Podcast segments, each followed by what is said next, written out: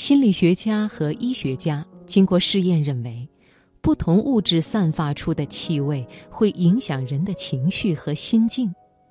比如说，新鲜苹果、芦苇的气味会使人感到心情特别舒畅；茉莉、丁香的气味能使人产生沉静、轻松和无忧无虑的感觉；紫罗兰和玫瑰的香味则会给人一种愉快的感觉。而潮湿发霉的气味，则可能会引起人们的不安。所以，为了使自己的心情更加舒畅，我们可以在工作、学习和生活环境中尝试着栽种一些会散发出宜人气味的花草，以此来调节情绪，起到积极的作用。今晚就想先送给大家一篇和气味有关的文章，《世间有味》。作者沈希薇，选自《深圳特区报》。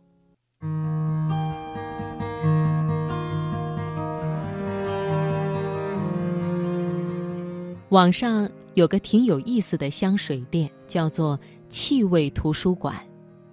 那里除了我们耳熟能详的那些花香、果香的调调之外，还包括了竹子、眼泪、洗衣间、甘草、牧场、线装书。雪，甚至梦境的味道，很美，对不对？我曾经兴致勃勃地买过十几支试管香水，逐一检验它们是否是我记忆中或想象中的气味。结果可想而知，气息只要关乎记忆，就会成为永不可复制的独一无二。但这并不影响我把玩它们时心里的平静愉悦。我是个迷恋气味的人，在形容一段生活的时候，我也特别喜欢用带有气味的词汇来描述。是的，气味构成了我感觉中最为重要的部分，就像查字典时的拼音索引法，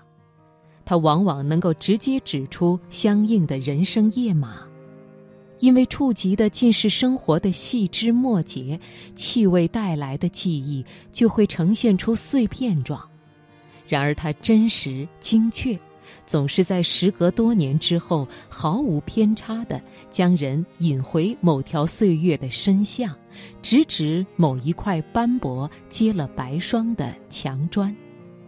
除此之外。气味最有魅力之处还在于，它不像文字和影像，能够最大程度地从理性层面还原事物的场景，存档即获得。气味是如此的抽象而又来去匆匆，以至于你永远都不能把握它、收藏它，只能等待某时某刻，它突如其来地捉住你。爱情小说里写道。我们记得一个人，不是记得他的样子，也不是记得他的声音，而只是记得他的气味。于是我们便可以想象，这被描写的对象是怎样的一个形象：皮肤的气息，棉质衬衫的味道，上下班途中被车流人群拥挤氤氲的汽油、香水、新鲜蔬菜。咖啡、面包、机油的混杂气味，再加之午夜洗完澡、沐浴露、宽大 T 恤与冰冻啤酒的清爽。看到这样的文字，我便会接收到书写者想要传达的一切东西，画面也随之显现。正如法国小说家普鲁斯特所言，气味以它不可思议的微弱和渺小，为我们撑起了一个恢宏的世界。喜欢田野上烧麦秆的气味，喜欢日落时分从农家土灶里飘出来的柴火与炊烟，喜欢暴风雨之前竹林的味道。属于城市的，则是温暖的糕点房、浓郁的咖啡店、快餐店里炸鸡的油香。冬天有人推着推车卖烤红薯，那气味几乎可以拯救全世界在寒风里瑟瑟发抖的人。当然，气味并不总是常常来访，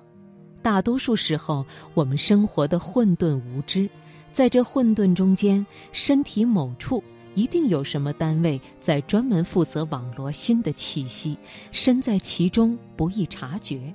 等到时光消逝，它们便会通通混合发酵，转化成记忆，便由此懂得了那句诗：“只是当时已惘然。”昨天从窗口经过时，闻到一阵来自二零零零年的故乡县城某个网吧的气味，敲打的看不见字迹的键盘和主机散热发出的一股干燥的气息。刚拖过的地板蒸腾着湿漉漉的水汽，少年身上淡淡的烟草味道缭绕，以及窗外的民居楼上传来的翻炒回锅肉的食物的香气。闭上眼睛，深深呼吸，试图循着气味丝丝缕缕的路径，将脑海中突然闯入的画面构建得更为清晰具体。然而，我的意念力终究不够强大，又或是凭据的稀缺，只能拼凑出大致的轮廓。很快，这轮廓就随着气味的消失而淡去。我仿佛看了一场小电影，沉浸其中，不能回神。